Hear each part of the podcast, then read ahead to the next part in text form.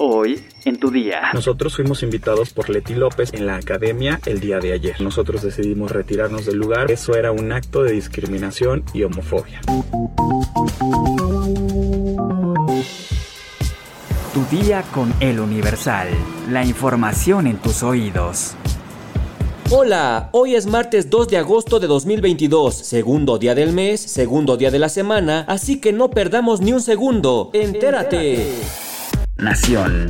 El tren Maya no se detiene. El presidente Andrés Manuel López Obrador expropió 109 hectáreas para el tramo 5. Se trata de 36 terrenos en los municipios de Solidaridad, Benito Juárez, Puerto Morelos y Tulum, Quintana Roo. El presidente decretó este lunes la expropiación de 36 inmuebles privados con una extensión de más de 109 hectáreas para la construcción del tramo 5 del tren Maya. En el decreto publicado en la edición vespertina del Diario Oficial de la Federación, se detalla que la Secretaría de Desarrollo Agrario territorial y urbano cubrirá el monto de la indemnización que en términos de ley deba pagarse a quienes acrediten su legítimo derecho, de conformidad con los avalúos que emita el Instituto de Administración y Avalúos de Bienes Nacionales. El decreto señala que se le debe de notificar personalmente a los interesados en este decreto. Se detalla que entrará en vigor este martes 2 de agosto. El presidente solicitó apoyo a los empresarios de Nuevo León para construir un acueducto en ocho meses. Busca la participación de 10 empresas para construir los 100 kilómetros del acueducto de la presa El Cuchillo. Los titulares de Gobernación y Conagua se reunirán con el gobernador Samuel García.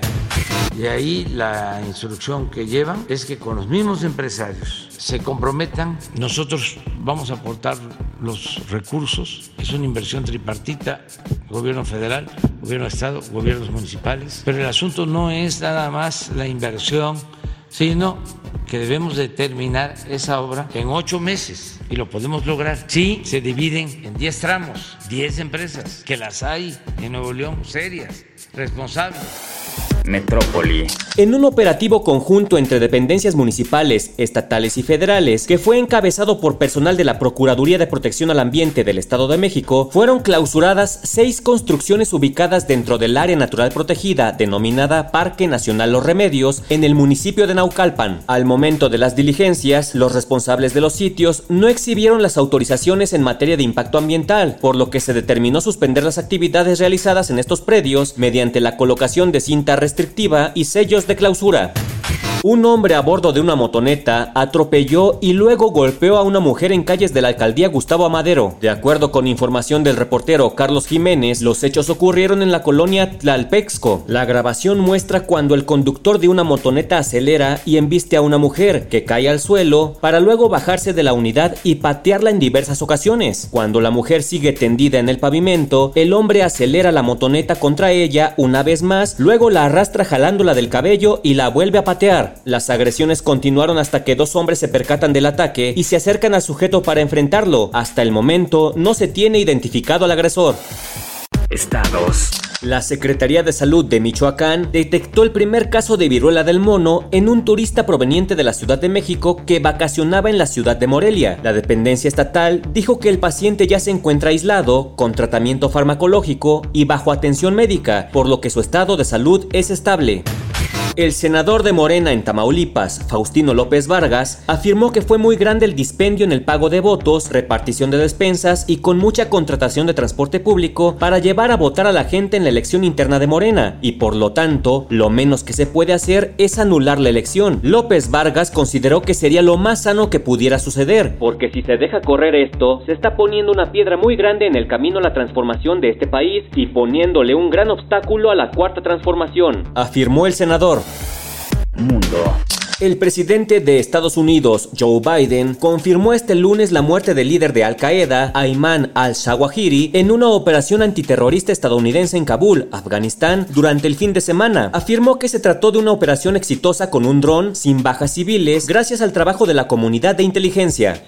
Justicia. Este líder terrorista ya no existe, afirmó Biden. Zawahiri asumió el mando de la organización terrorista Al Qaeda tras el asesinato a manos de Estados Unidos de Osama Bin Laden. Biden recordó que Zawahiri fue el cerebro de los ataques terroristas del 11 de septiembre de 2001, junto con Osama, que cobraron la vida de casi 3.000 personas, y advirtió a los terroristas que la operación contra el médico egipcio es una prueba de que sin importar dónde se escondan, Estados Unidos encontrará quienes amenacen la seguridad de los estadounidenses. Zawahiri nunca más convertirá a Afganistán en refugio de terroristas, porque se ha ido para siempre, aseguró Biden, quien añadió que no nos rendiremos, no descansaremos en la persecución de los terroristas. El presidente de Estados Unidos también mandó un mensaje a quienes estén pensando hacer daño a ese país. Seguiremos vigilantes y actuaremos, nunca nos rendiremos.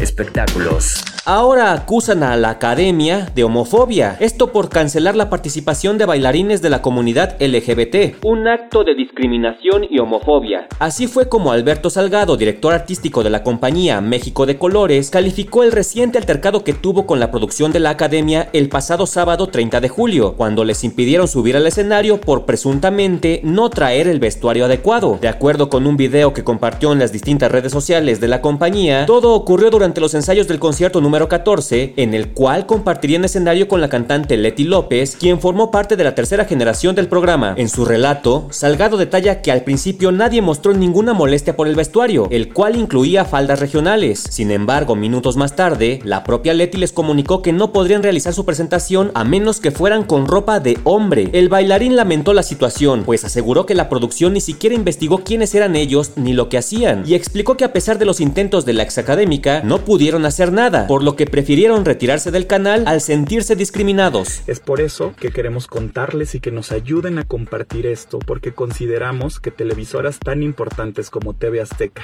y programas con una gran audiencia como la Academia deben ser espacios seguros para todas las personas y ventanas en las cuales se pueda mostrar la diversidad que hay en todo el mundo. ¿Y quiénes son México de Colores? Se trata de una compañía de danza independiente de temática gay que tiene una importante importante trayectoria no solo en México, sino alrededor del mundo. Está integrada exclusivamente por hombres que tratan de rescatar el folclore mexicano y que sin importar su preferencia sexual promueven la inclusión a través del arte. ¿Sabes cómo obtener la ciudadanía de Canadá si eres mexicano? Descúbrelo en nuestra sección destinos en eluniversal.com.mx. Ya estás informado, pero sigue todas las redes sociales de El Universal para estar actualizado. Y mañana no te olvides de empezar tu día, tu, día, con, El Universal. Tu día con El Universal. La información en tus oídos.